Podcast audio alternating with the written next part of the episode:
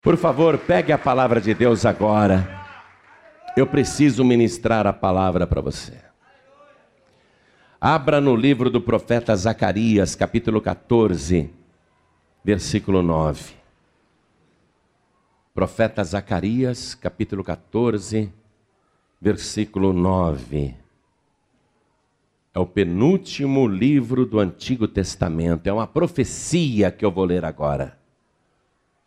Acharam? É antes de Malaquias.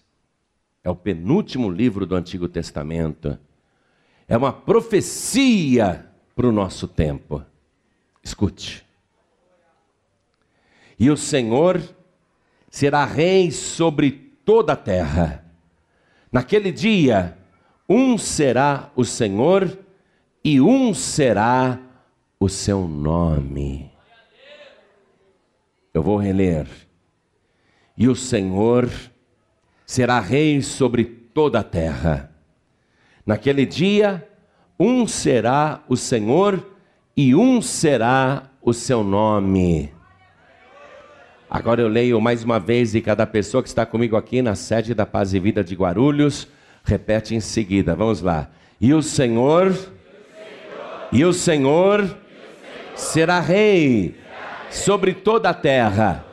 Naquele dia, naquele dia, um será o Senhor, e um será o seu nome. Essa profecia está para se cumprir. Você crê que um dia esta profecia vai se cumprir? Vai se cumprir, eu te garanto que vai se cumprir. Eu quero que você que crê nesta profecia desocupe as tuas mãos e dê a melhor salva de palmas para esta palavra. E enquanto você aplaude, abra a tua boca e diga: Glória ao teu nome, Senhor. Isso, aplaude da glória mesmo. Diga glória, glória, glória, glória ao teu nome, Senhor. Continua aplaudindo, continua glorificando. Pai querido e Deus amado. Deus bendito, Deus todo-poderoso, abre o céu para receber o louvor de todo este povo. Mas não é só esta multidão que te glorifica, onde tem um rádio ligado, um computador ligado, tem alguém ouvindo esta palavra e te glorificando agora pessoas que já creem que o Senhor é Rei, aqueles que são seus súditos, estão te aplaudindo agora, em toda parte, não só no Brasil, mas fora do Brasil, na Ilha da Madeira e em Portugal, Lisboa. Meu Deus, em toda parte tem alguém te exaltando. Abre o céu para receber este louvor, derrama a tua bênção, a tua graça, a tua virtude, o teu poder.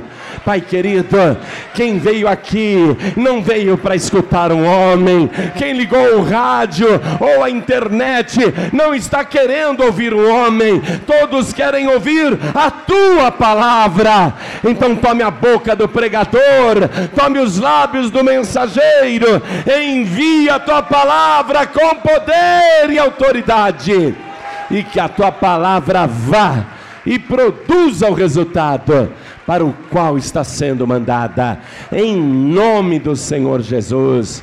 Diga amém, Jesus. Oh, glória, glória a Deus. Podem se assentar, por favor, quem tiver lugar. O que me chama atenção neste versículo profético que acabamos de ler é que um dia, um só será o Senhor da terra e um só será o seu nome. Não haverá mais esta profusão de religiões e diversos caminhos e opções. Chegará um dia em que não haverá nenhuma outra fé que não seja a única e verdadeira fé, no único e verdadeiro Senhor, que será reconhecido por todos os moradores deste mundo. Significa, portanto, que Deus usou Zacarias, um dos seus profetas, para fazer esta profecia a respeito da unificação, a respeito da unidade. Porque Deus, desde o princípio, primou pela unidade. Mas essa unidade foi ferida muito antes do ser humano existir, quando todos os seres eram apenas espirituais e celestiais. Teve um deles que feriu essa unidade do céu e provocou uma grande rebelião e divisão. O nome dele era Lúcifer, o portador da luz. E ele dividiu o céu e causou a primeira divisão. Eu quero que você vá comigo no livro do profeta Isaías, capítulo 14, versículo 12, para ver que Deus, muito antes do ser humano existir, ele não tolerou a rebelião e a divisão, e Lúcifer foi lançado fora do céu, porque não há lugar no céu para quem é rebelde. Olha o que está escrito aqui. Estou lendo Isaías capítulo 14, versículo 12. Como caíste do céu, ó estrela da manhã, filha da alva, como foste lançado por terra, tu que debilitavas as nações, as gentes, e tu dizias no teu coração: Eu subirei ao céu, e acima das estrelas de Deus eu exaltarei o meu trono, e no monte da congregação eu me assentarei da banda dos lados do norte, subirei acima das mais altas nuvens e eu serei semelhante ao Altíssimo. Foi assim que começou a primeira divisão. A ambição de Satanás de ter o seu reino particular. Então, por causa da sua rebelião, ele foi lançado do céu. O livro de Apocalipse nos diz quantos anjos Lúcifer conseguiu desviar para que não seguissem a Deus e o seguissem. Imagine só um anjo preferir Lúcifer ao invés de Deus, preferir a criatura ao invés do Criador, mas por vínculos que não interessam agora, Muitos anjos disseram: Não, eu estou com Lúcifer, eu vou com ele. O livro de Apocalipse nos mostra a quantidade de anjos que se desviaram e que também perderam o lugar no céu. Apocalipse capítulo 12. Eu vou ler agora o versículo 3. E viu-se outro sinal no céu e eis que era um grande dragão vermelho que tinha sete cabeças e dez chifres, e sobre as cabeças sete diademas. E a sua cauda levou após si a terça parte da estrela do céu e lançou-as sobre a terra. Ou seja, a cauda de Lúcifer, que aqui é chamado de dragão, trouxe a terça parte das estrelas do céu. Essa é uma linguagem figurativa para se referir aos anjos de Deus. Como caísse do céu, ó estrela da manhã, o próprio Lúcifer era chamado de estrela. Quando ele se rebelou, ele conseguiu convencer, não todos, mas uma boa parte, um terço dos anjos, se o céu tivesse um bilhão de anjos, ele levou 300 milhões. Eu não sei a população do céu naquela época, mas um terço achou melhor ficar com Lúcifer e perderam o lugar no céu.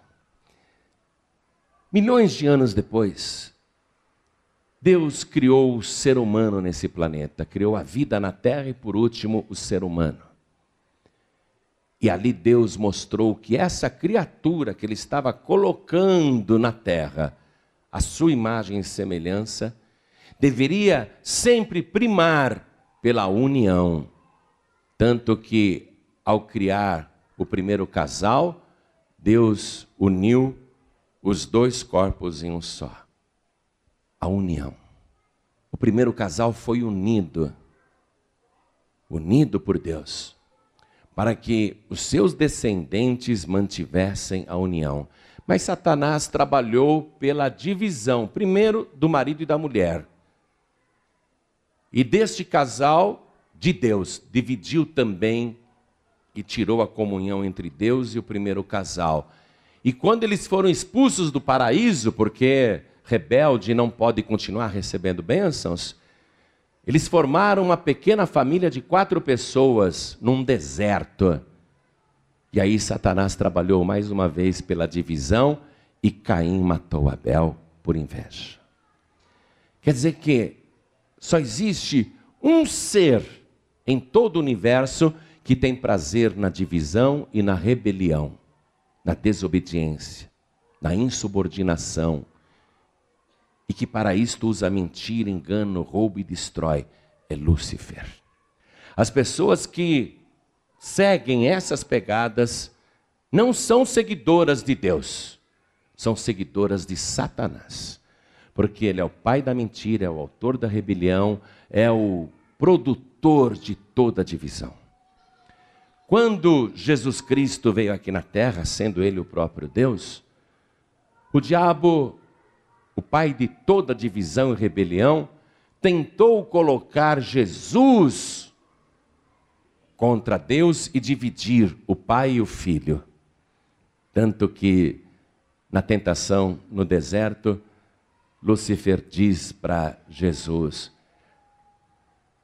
Se o teu pai é Deus e se você é o filho de Deus, por que você está passando fome? Se tu és o filho de Deus, transforma essas pedras em pães tentou criar uma divisão, uma desconfiança, para que Jesus ali, sedento e faminto, dissesse: É mesmo, né? Meu pai está me deixando nesse deserto, passando fome e sede. Eu com poder aqui para transformar até pedras em pães. O diabo tentou fazer uma divisão ali. Como que Jesus combateu a divisão? Com a palavra. Vai-te, Satanás, porque está escrito: não só de pão viverá o homem, mas sim de toda a palavra que sai da boca de Deus. É a palavra que combate a divisão. A pessoa que vai atrás de uma divisão ou de uma rebelião, de uma insubordinação, é porque não conhece a palavra. E Satanás fez um lance máximo para dividir o pai e o filho. Vamos lá no Evangelho de Mateus, capítulo 4, versículo 8. Mateus 4, versículo 8. Novamente o transportou o diabo a um monte muito alto e mostrou-lhe todos os reinos do mundo e a glória deles. E disse-lhe: Tudo isto te darei se prostrado me adorares. Ele queria Jesus como seguidor. Eu vou te ajudar muito. Vou te abençoar muito. Eu vou te dar tudo isso. Sua vida será uma bênção. Nada mais vai te faltar. Tentou seduzir Jesus com promessas mirabolantes. O que, ele queria em troca? Que Jesus passasse para o lado dele. Tudo isso te darei se tão somente me adorares.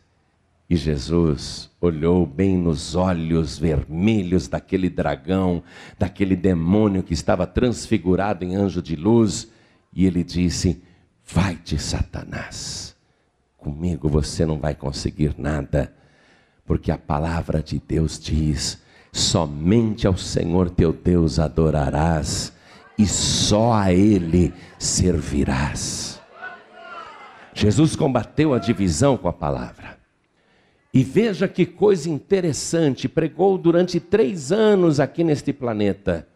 O ministério de Jesus, incluindo o dia do seu batismo até a cruz, durou três anos e meio. E durante três anos e meio, Jesus fez todo tipo de sinal, prodígio e maravilha. Mas na última noite de vida, ele fez uma oração. E naquela oração que ele fez, ele não pediu cura para os discípulos. Ele não pediu maravilhas. Ele não pediu milagres.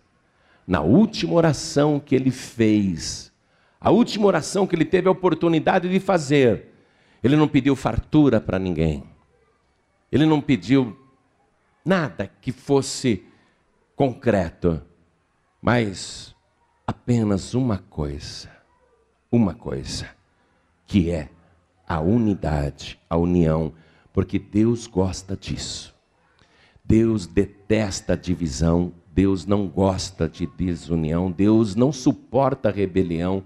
Há muito tempo Deus sofre com isso. Então vamos lá comigo no Evangelho de João, capítulo 17. Vamos ver a oração que Jesus Cristo fez. Evangelho de João, capítulo 17, versículo 12. No meio da oração, olha o que Jesus disse: Estando eu com eles no mundo, guardava-os em teu nome. Pai, eu tenho guardado aqueles que tu me deste. E nenhum deles se perdeu, senão o filho da perdição, para que a escritura se cumprisse. Jesus perdeu um, sim. O diabo conseguiu convencer um a segui-lo. Vocês sabem como o traidor Judas terminou: na ponta de uma corda, pendurado num precipício, lá embaixo um lixão queimando,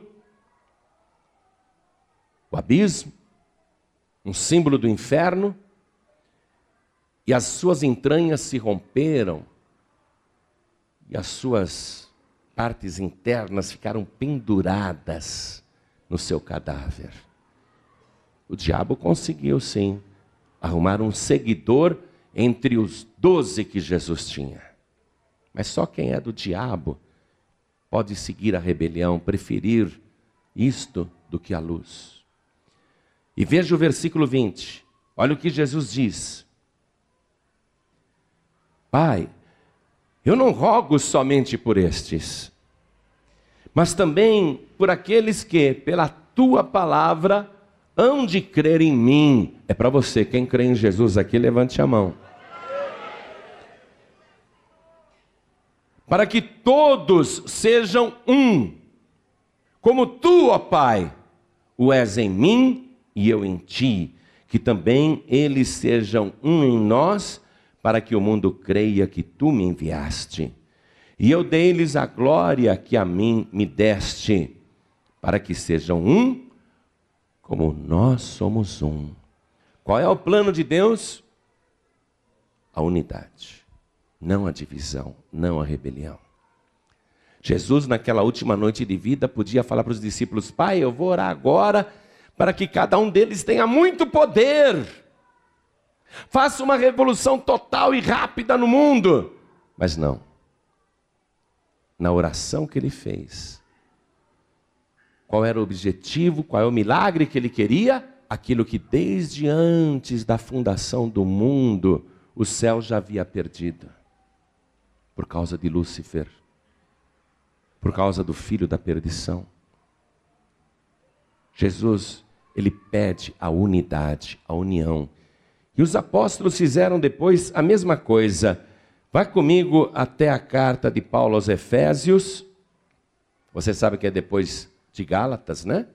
Efésios capítulo 4. Vamos ler a partir do versículo 1. Efésios capítulo 4, acharam?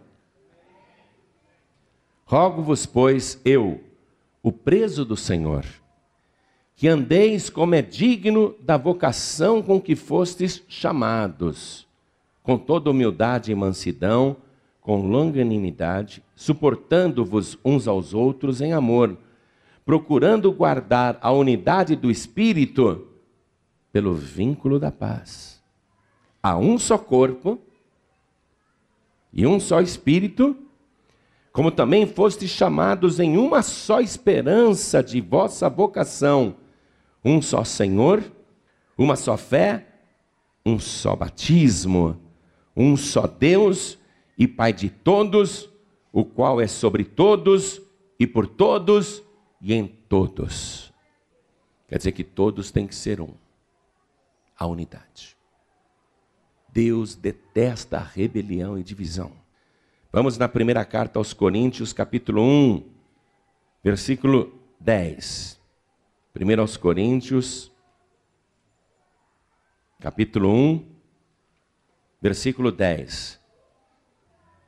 De novo ele roga. Sabe por quê? Porque o tempo todo Satanás está trabalhando para dividir a igreja. O diabo sabe que uma casa dividida não vai para frente. Jesus disse: nenhuma casa dividida prospera. O diabo ele tenta impedir o avanço do reino de Deus, causando divisões. Ele atrasa as bênçãos, ele retarda a volta de Jesus cada vez que alguém se rebela. Rogo-vos, porém, irmãos, pelo nome de nosso Senhor Jesus Cristo, que digais todos uma mesma coisa e que não haja entre vós dissensões, antes sejais unidos em um mesmo sentido e em um mesmo parecer. A união. Só o diabo tem interesse na divisão, igreja. Só. Me diga uma coisa. Você que já conhece esse nosso Deus através de Jesus Cristo, você teria coragem de voltar para a feitiçaria ou ir para a feitiçaria se você não veio de lá? Você teria coragem a partir de hoje de ir para a feitiçaria? Você teria coragem? Você teria coragem, você que conhece e ama Deus em espírito e em verdade, você teria coragem de deixar esse Deus poderoso, verdadeiro, para adorar um Deus de barro, um ídolo de barro? Você teria coragem? Pois quando uma pessoa se une a um rebelde ou pratica rebelião e vai atrás de uma divisão, é isto que ela está fazendo: feitiçaria e idolatria. E você sabe que feiticeiros e idólatras não herdarão o reino dos céus. Eu quero que você vá comigo no primeiro livro do profeta Samuel, capítulo 15 versículo 23. 1 Samuel, capítulo 15, versículo 23. Porque a rebelião é como o pecado da feitiçaria, e o porfiar e o insistir nisso, a teimosia de insistir, pessoa está indo por amizade, está seguindo um rebelde, por afinidade, que nem fizeram aqueles anjos de Deus que disseram: Ah, eu gosto tanto do Lúcifer, é tão bacana, né? Foram atrás do Lúcifer. A pessoa insistir nisso e o porfiar é como iniquidade e idolatria. Porquanto tu rejeitaste a palavra do Senhor, ele também te rejeitou a ti. Deus rejeita. Deus não concorda com isso. Deus, pelo contrário, Ele está trabalhando para cumprir a profecia que um dia um só Senhor haverá sobre a terra, um só Deus haverá sobre a terra, e um só será o nome do Senhor. E haverá um só rebanho e um só pastor. O que, que o diabo quer? Fazer vários rebanhos. E essas pessoas são rejeitadas. Vamos ver que Deus, Ele rejeita isso, inclusive para o futuro. E eu te digo, viu? Deus está cansado disso. Deus, Ele vai fazer guerra para retomar a unidade. Já que Satanás é rebelde até o fim, então haverá guerra. Porque Deus não vai permitir que Satanás continue causando divisões. Vamos no livro de Apocalipse, agora nós vamos ver coisas futuras. Apocalipse, capítulo 11. Eu quero ler aqui o versículo 15. E tocou o sétimo anjo a trombeta. Você sabe que sétimo é o número da perfeição, da obra completa, concluída. o anjo vai tocar a sétima trombeta. E houve no céu grandes vozes que diziam: Os reinos deste mundo vieram a ser do nosso Senhor e do seu Cristo, e ele reinará para todo sempre. Ele vai reinar. Todos os reinos ele vai unir num só. Ele vai ser o único rei. É a profecia de Zacarias, capítulo 14, versículo 9. Versículo 16 diz assim: E os 24 anciãos que estavam sentados em seu trono, diante de Deus, prostraram-se sobre o seu rosto e adoraram a Deus, dizendo: Graças te damos, Senhor, Deus Todo-Poderoso, que és e que eras e que hás de vir, que tomaste o teu grande poder e reinaste. Ainda em Apocalipse, capítulo 16, versículo 13. E da boca do dragão, você vê que ele é o autor da rebelião, o dragão está aí, ó. Desde antes do ser humano existir, no futuro, ele vai continuar insistindo. E da boca do dragão, e da boca da besta, e da boca do falso profeta, vi saírem três espíritos imundos, semelhantes a rãs, porque são espíritos e demônios que fazem prodígios, os quais vão ao encontro dos reis de todo o mundo para os congregar para a batalha naquele grande dia do Deus Todo-Poderoso. Você vê, o diabo quer divisão. Não sigam a Deus nem ao Messias. Sigam a mim. E ele consegue congregar para uma grande batalha, porque ele é rebelde. E o Senhor diz assim no versículo 15: Eis que venho como ladrão, bem-aventurado aquele que vigia e guarda suas vestes, para que não ande nu e não se vejam as suas vergonhas. E os congregaram no lugar em que hebreu se chama Armagedon. E o sétimo anjo derramou a sua taça no ar, e saiu grande voz do templo do céu, do trono, dizendo: Está feito. Está feito. Quem pode vencer uma guerra dessa, na sua opinião? Os rebeldes ou o Senhor Jesus? Hã? Mas os rebeldes acham que podem vencer, acham que podem conseguir. O diabo acredita que ele vai conseguir, que ele vai ter poder para isso. O diabo diz: essas profecias de Apocalipse eu não acredito. O diabo diz. Porque elas são parciais, são tendenciosas. Isso é o pessoal de Deus que escreve. Eu acredito que eu vou conseguir vencer essa batalha, porque eu tenho muitos seguidores. O diabo tem muita fé. Veja aqui uma coisa, vamos ver quem vai vencer. Apocalipse capítulo 17, versículo 14 agora. Estes combaterão contra o cordeiro porque ele é tão manso, né? Tão fácil bater numa pessoa mansa. Estes combaterão contra o cordeiro, mas o cordeiro os vencerá, porque é o Senhor dos senhores e o Rei dos reis. E vencerão os que estão com ele, chamados eleitos e ah, fiéis. Quem está com ele, quem é fiel, quem é infiel não vence, não. Eu já estou terminando esta mensagem, porque eu disse a você que o diabo acredita na vitória e ele continua combatendo, ele continua se reorganizando. Aqui mesmo em Apocalipse capítulo 19, nós vamos ver que a batalha continua Veja o versículo 11. E vi o céu aberto, e eis um cavalo branco. O que estava sentado sobre ele chama-se Fiel e Verdadeiro, e julga e peleja com justiça. E os seus olhos eram como chama de fogo, e sobre a sua cabeça havia muitos diademas, e tinha um nome escrito que ninguém sabia senão ele mesmo. E estava vestido de uma veste salpicada de sangue, e o nome pelo qual ele se chama é o quê? a palavra de Deus. E o nome pelo qual ele se chama é É a palavra de Deus.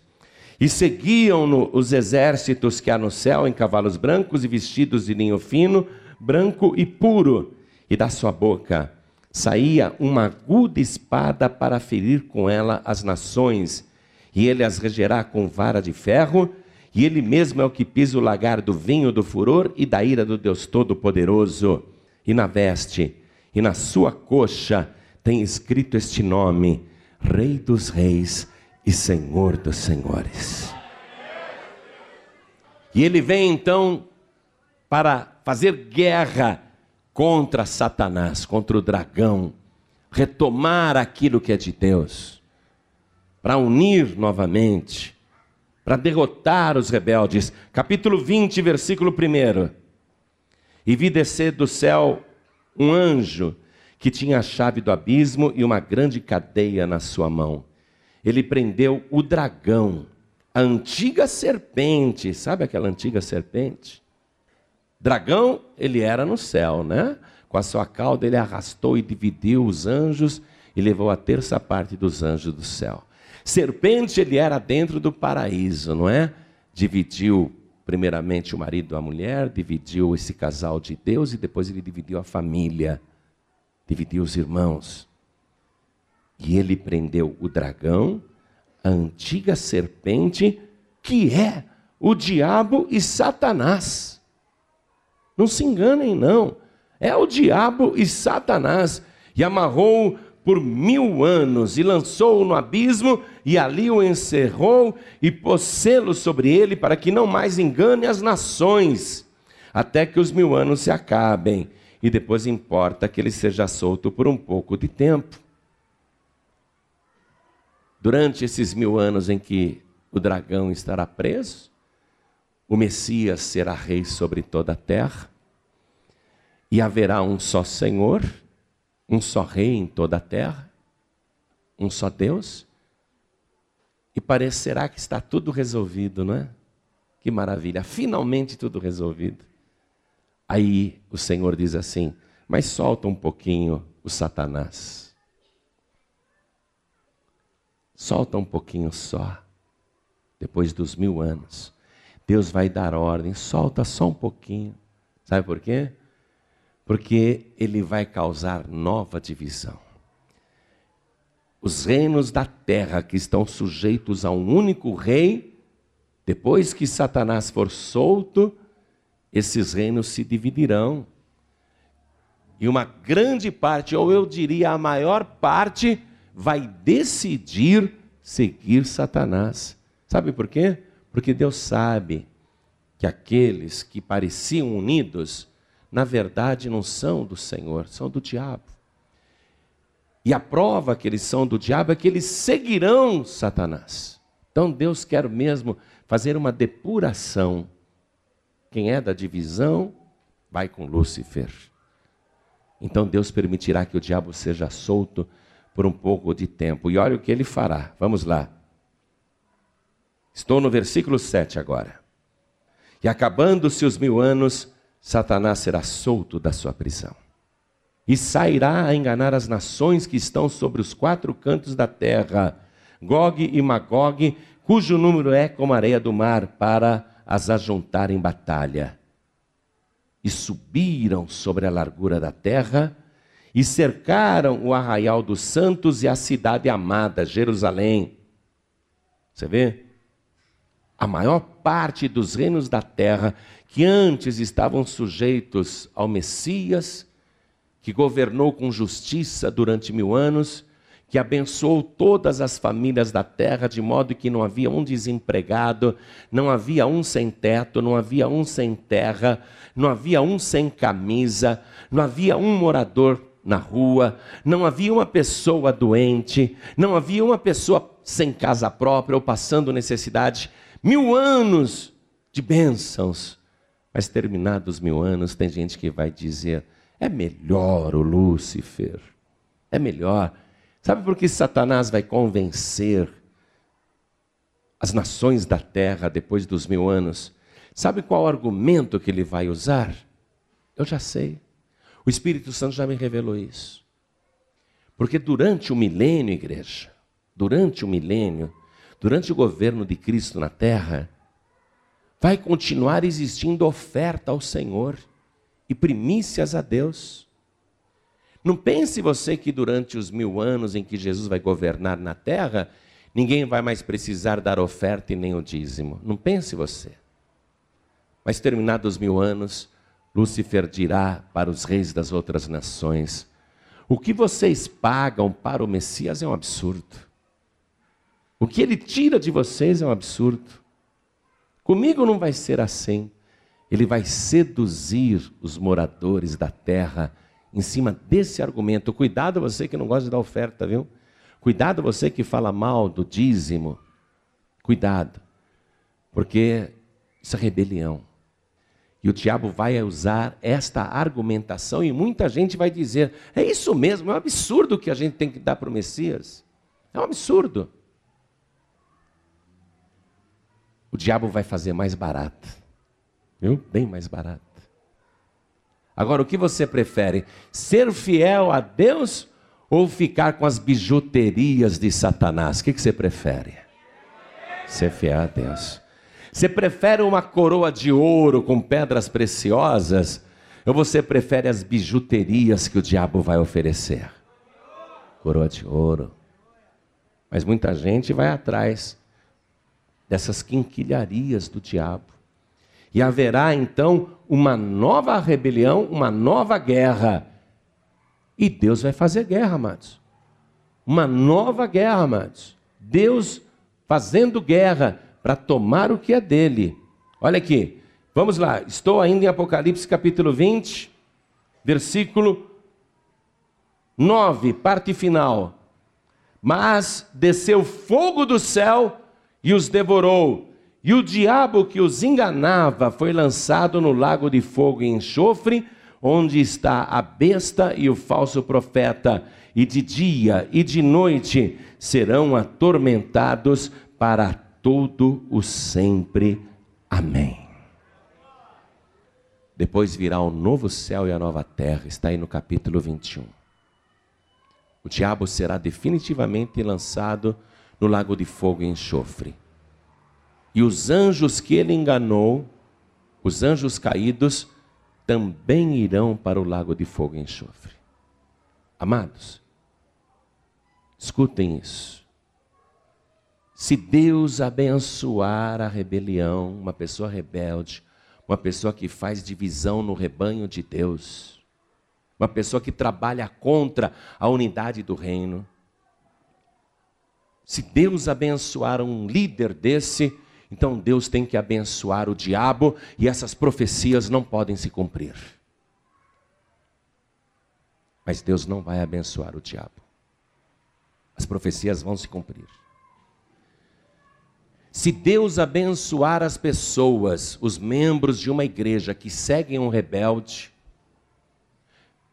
se Deus abençoar as pessoas que seguem um rebelde, então Deus vai ter que abençoar os anjos caídos que se rebelaram e seguiram Lúcifer. Mas Deus não vai abençoar os anjos caídos. Jesus os expulsava e finalmente eles serão lançados com o diabo no lago de fogo e enxofre. Está aqui na palavra. Deus não gosta de divisão. E o capítulo 21 é um capítulo que proclama a unidade. É um capítulo que proclama um só povo de Deus, um só rebanho, um só Senhor.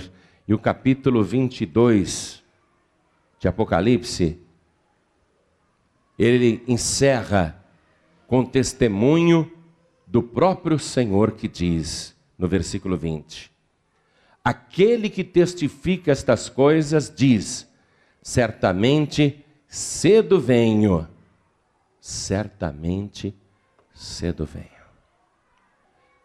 Como ele está para chegar, ele vai encontrar a terra numa confusão só, muita divisão. Mas ele não vai levar os rebeldes no arrebatamento. Esses ficarão para a grande tribulação. Esses já estão reservados para fazerem companhia para Satanás, a menos que se arrependam. Caso contrário, serão aliados da feitiçaria, da idolatria, mesmo dizendo que eles não são feiticeiros e idólatras, eles são sim, porque estão na rebelião, e a rebelião é como o pecado da feitiçaria e como o pecado da idolatria. Tem que haver arrependimento, porque o que testifica estas coisas diz: certamente cedo venha. A oração de Jesus Cristo não pode ser rasgada, jogada fora. Naquele momento em que ele orava, ele não pediu nada por ele mesmo, ele não pediu nada que não fosse a unidade, a união. Pai, eu rogo por estes e por aqueles que ainda hão de crer em mim por causa da Sua palavra, para que eles sejam um, assim como nós somos um. Eu e o Senhor somos um, eles também precisam ser um. Amém? Então toda a igreja fique de pé. Eu vou dizer uma coisa para você: nós estamos vivendo o período do engano, da mentira, do interesse, da ganância. Quando eu, como pastor, há muitos anos atrás, saí da igreja do Evangelho Quadrangular, preste atenção nisso que eu vou dizer. No ano de 1980, eu era pastor da igreja do Evangelho Quadrangular. Trabalhava na sede e abri a igreja na cidade de Carapicuíba. E tocava a minha agência de propaganda ao mesmo tempo e não ganhava salário da igreja. Não queria. Eles vinham com pagamento, eu ainda devolvia meu dízimo da agência. Não recebia pagamento. Mas depois de tanto trabalhar como publicitário, como pastor em Carapicuíba, como pastor na sede, eu fiquei magro e doente, eu fiquei acabado, eu fiquei tão estressado que eu disse: eu nunca mais, eu nunca mais quero ser pastor. Então eu entreguei a igreja do Evangelho Quadrangular em Carapicuíba, devolvi para o ministério. E me despedi da liderança da sede. E fui embora para bem longe, fui para Manaus, a 4 mil quilômetros de distância, e eu dizia: nunca mais eu quero ser pastor, porque isso é muito desgastante, é muito trabalhoso, isso não é vida. E eu fui para Manaus. Mas Deus foi atrás de mim. E Deus começou a me torturar em Manaus. Enquanto eu ganhava dinheiro de dia como publicitário em Manaus, à noite Deus me atormentava com sonhos. Sonhava que estava pregando, que estava orando, sonhava com multidões. Às vezes eu acordava até chorando, de tão real que era o sonho. E Deus começou a me impressionar. Eu fiquei um ano e meio em Manaus, longe do altar, um ano e meio longe de qualquer igreja, um ano e meio fora do altar. Quando eu saí da igreja do Evangelho Quadrangular em 1980, eu não saí para abrir a paz e vida eu não queria mais ser pastor. Resumindo a história, em Manaus Deus curou um paralítico que eu orei por ele. E eu fui para casa zonzo, o que, que Deus quer de mim? Por que, que eu sonho essas coisas? Um dia eu estava trabalhando na minha prancheta, sempre fui da área de criação, e me veio o nome Paz e Vida. E eu escrevi paz e vida. Rapidamente eu escrevi paz e vida e fiquei olhando paz e vida, que nome bonito. O que será que é isso?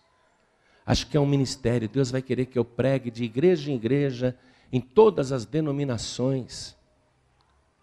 Porque esses sonhos que eu tenho com multidões, que eu estou pregando, que eu estou orando, acho que paz e vida vai ser isso. Eu vou pregar em todas as denominações. Aí eu estou pensando, olhando para aquele nome Paz e Vida, aí me vem comunidade cristã. E eu juntei as duas coisas.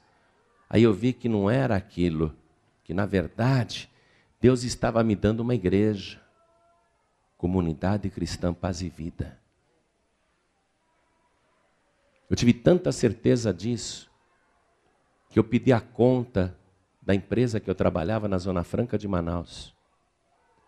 Ganhava em dólar, era gerente de propaganda e promoções.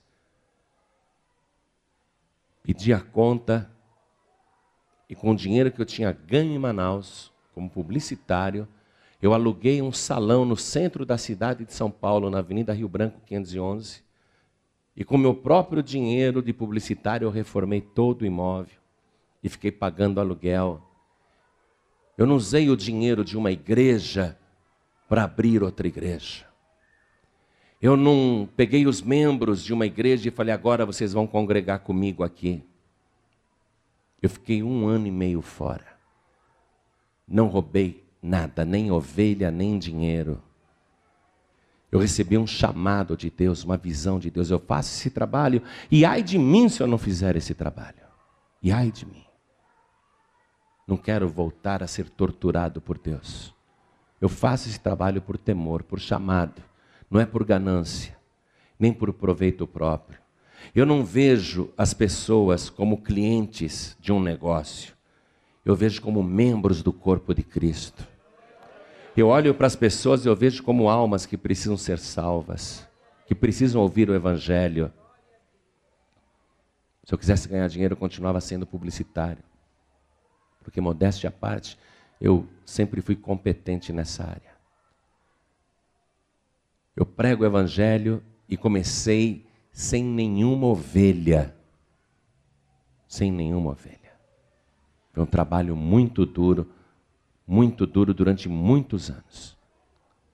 Fico triste quando um pastor olha para o povo e diz: Puxa, eu sei quanto essa igreja arrecada. Eu sei quem é dizimista, dizimista forte.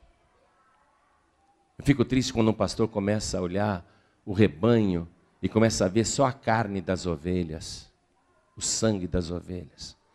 Eu fico triste quando um pastor quer se tornar dono do rebanho e para isso ele divide o rebanho, sem temor de Deus. E pratica o pecado da rebelião, que nada mais é do que feitiçaria e idolatria. Tenta enfeitiçar as pessoas e muitos ingênuos vão atrás. Porque acreditam na conversa, são enganadas. Não vou citar para você a quantidade de pastores que já fez isso na paz e vida, de olhar o rebanho e falar assim: olha, próxima reunião não vai ser aqui, não, viu? Vai ser nessa mesma rua, no número tal. Não cabe nos dedos da minha mão a quantidade de pastores que já tentou dar esse golpe, esse bote. E nenhum prosperou. Mas eles mentem para o povo, começam a torcer a palavra. E de todos que fizeram isso até hoje, nenhum conseguiu resultado. Mas eu não estou preocupado com eles, porque eles darão contas a Deus. Sabe o que me preocupa? as ovelhas que vão atrás.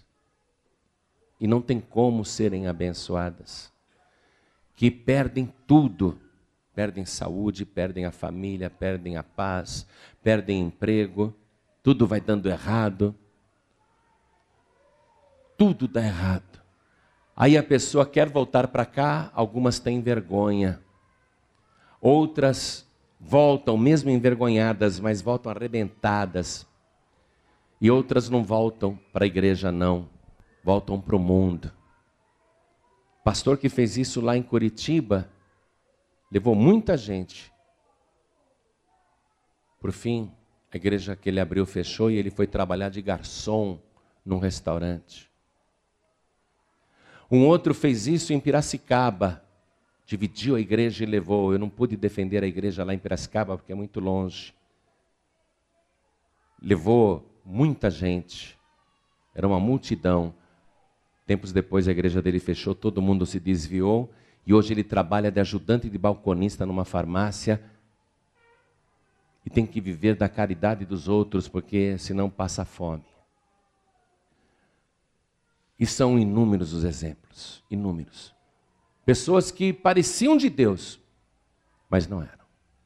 Eram lobos devoradores. E às vezes nós confiamos, o ministério confia cegamente, porque nós temos que delegar tarefas.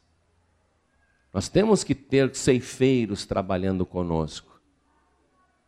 Nós temos que entregar na mão da pessoa um rebanho. E a pessoa tem que ser fiel a Deus. Se a pessoa não for fiel a Deus, ela vai fazer com que vidas se percam. E Jesus disse: ai de quem fizer tropeçar um destes pequeninos que creem em mim. Melhor seria que amarrasse uma pedra no pescoço e se lançasse no mar. Quem for membro da paz e vida não me siga rebelde nenhum, nem por afinidade, nem por amizade.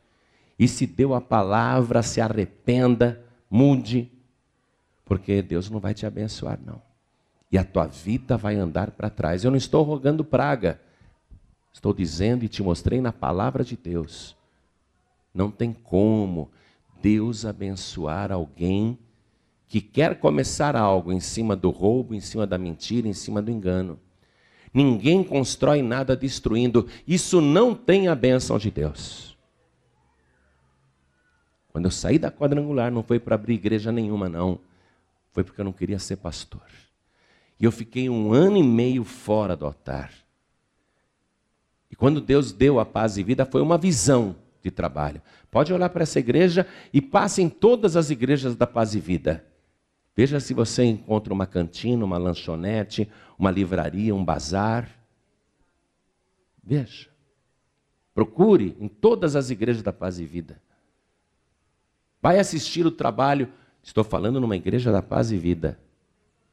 Vai ver. Deus nos deu um trabalho em cima da pregação da palavra. E é um trabalho tão honrado e tão querido por Deus, que eu posso reunir aqui na frente pessoas doentes, como eu fiz, pessoas com dores, como eu fiz, e não preciso nem orar para elas. O poder da palavra vem e cura o doente, e sara o doente. Essa é a unção desse ministério, porque esse ministério não foi criado em cima da mentira e do engano, não foi criado em cima do roubo. Por isso que Deus honra tanto a palavra que é pregada nesse ministério. Eu não vou dizer para você que a paz e vida é a única igreja certa da terra. Mas eu vou dizer para você que está difícil achar uma igreja que esteja na palavra de Deus. E quanto mais se aproxima aquele dia, o dia em que ele será rei e senhor sobre a terra, e um só será o rei e um só será o senhor, Quanto mais se aproxima aquele dia, mais escândalos, mais apostasia, mais heresia, mais engano, mais ganância, mais torpeza. Quanto mais se aproxima aquele dia, porque o diabo está trabalhando com o espírito do erro para causar divisão. Porque o diabo sabe que causando divisão, ele atrapalha os planos de Deus. O plano de Deus é unidade. Deus é tão ligado nisso que o nosso Deus é três em um só: Pai, Filho e Espírito Santo, e esses três são um. Não são três deuses, cada um pensando uma coisa, cada um fazendo uma coisa diferente, em discordância. Pelo contrário, os três trabalham como um só e na unidade. E os três são um um só. Não há divisão nestes três. Ele quer que você também seja unido. Amém? Unido. E é nisso que está a bênção, é na união. Eu vou fazer um apelo agora, um convite. Primeiro, para você entregar a vida para Jesus e se unir a Jesus Cristo. Você tem que declarar agora a tua união a Jesus Cristo. Quero que você deixe de lado todos os outros medianeiros ou medianeiras, intermediários e intermediárias, religiões. Porque há muitas religiões no mundo, muitas, mas só uma foi instituída pelo próprio Deus. Só uma. Só um o próprio Deus veio e instituiu. Por isso que eu te digo, só Jesus salva. Só Jesus. Você tem que se unir a Jesus Cristo. Eu vou fazer um convite para você entregar tua vida para Jesus. Vou fazer um convite para você que está afastado, afastada, a voltar para Jesus. E vou fazer um convite para você que ficou ouvindo historinhas, conversa mole, mentiras, e até estava sendo seduzido pela mentira. O convite vai ser para você também, para que a sua vida seja restaurada. Então, em primeiro lugar, eu quero falar com você que quer entregar a vida para Jesus e se unir a Jesus Cristo, porque se você quiser vencer, você tem que estar ligado em Jesus Cristo, unido em Jesus Cristo. E essa união tem que ser de uma tal maneira que quem olhar para você veja Jesus. Você e Jesus, uma só pessoa. Quantos aqui, sabendo que Jesus está voltando, querem recebê-lo como único, suficiente, exclusivo e eterno Salvador? Quem quer, erga a mão direita assim bem alto. Olha quanta gente. Olha quanta gente. Todos que ergueram as mãos, saiam dos seus lugares e venham aqui para frente comigo. Venham para cá. Isso, venha. Eu vou fazer uma oração aqui que vai te unir ao corpo de Jesus Cristo. Eu vou fazer uma oração agora. Agora eu vou orar sim, eu e você iremos orar. E você e Jesus Cristo serão uma só pessoa. Quem olhar para você vai ver Jesus na tua vida. E cada vez mais você ficará parecido, igualzinho, igualzinha a Ele, cada dia mais. Você vai andar tanto com Ele que você vai ficar a cara dele. Gestos, fala, temperamento, atitude, conduta. Você vai ficar muito, muito igual a Jesus Cristo. Muito igual a Jesus Cristo. Está vindo mais, vamos aplaudir ao Senhor Jesus. Tem mais alguém que quer aproveitar e vir? Venha. Porque agora eu vou chamar você que está sem igreja, você que não tem igreja nenhuma, que está afastado, afastada, ou você saiu, ou tiraram você, não importa, não, não quero saber o detalhe do que aconteceu. Eu quero falar com você que está sem igreja para que você venha aqui para frente, porque você tem que estar ligado no corpo de Cristo. E eu quero falar com você que está afastado, afastada, ou pensando em desistir. Pastor, eu não estou seguindo nenhum rebelde, não. É que eu estou fraco na fé, fraca na fé. Às vezes eu penso em desistir. Vem aqui para frente também que eu quero orar por você. Vem para cá. Vem para cá. Vamos aplaudir ao nome do Senhor Jesus. Jesus disse: Quem perseverar até o fim será salvo. Pastor, tem momentos que eu não tenho forças para orar. Às vezes eu não tenho vontade de ir para a igreja. Às vezes eu não tenho condições de ir para a igreja. Está muito difícil para mim seguir as pegadas de Jesus, eu quero orar por você. Vem aqui para frente também, em nome de Jesus. Vem para cá. Vamos aplaudir ao nome do Senhor. Quero fazer um convite para quem está ouvindo pela rádio, para quem está ouvindo pela internet. Quer entregar a vida para Jesus ou voltar para Jesus? se ajoelhe ao lado do teu rádio, se ajoelhe ao lado do teu computador, aonde você estiver. E você que está dirigindo, está ouvindo esta mensagem, quer entregar a vida para Jesus ou quer voltar para Ele, não precisa parar o teu veículo, coloque a mão direita sobre o teu coração, porque nós vamos orar. Vamos nos ajoelhar aqui diante do altar, coloque a mão direita sobre o teu coração e ore assim comigo: Meu Deus e meu Pai. Diga com fé: Meu Deus e meu Pai, eu ouvi a tua santa palavra e entendo como o Senhor quer o rebanho unido.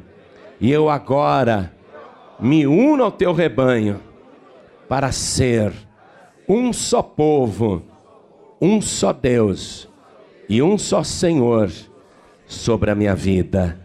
Meu Deus da glória, a partir de agora, eu declaro que o Senhor Jesus já é o Rei da minha vida, e não só isso, Ele também é o meu único, suficiente, exclusivo e eterno Salvador. Vem, Senhor, me enche agora da tua virtude e do teu poder, me purifica com o sangue de Jesus, apaga os meus pecados e me renova, me fortalece, me restaura e faz da minha vida uma grande bênção, porque eu vou te servir até o fim, todos os dias da minha vida.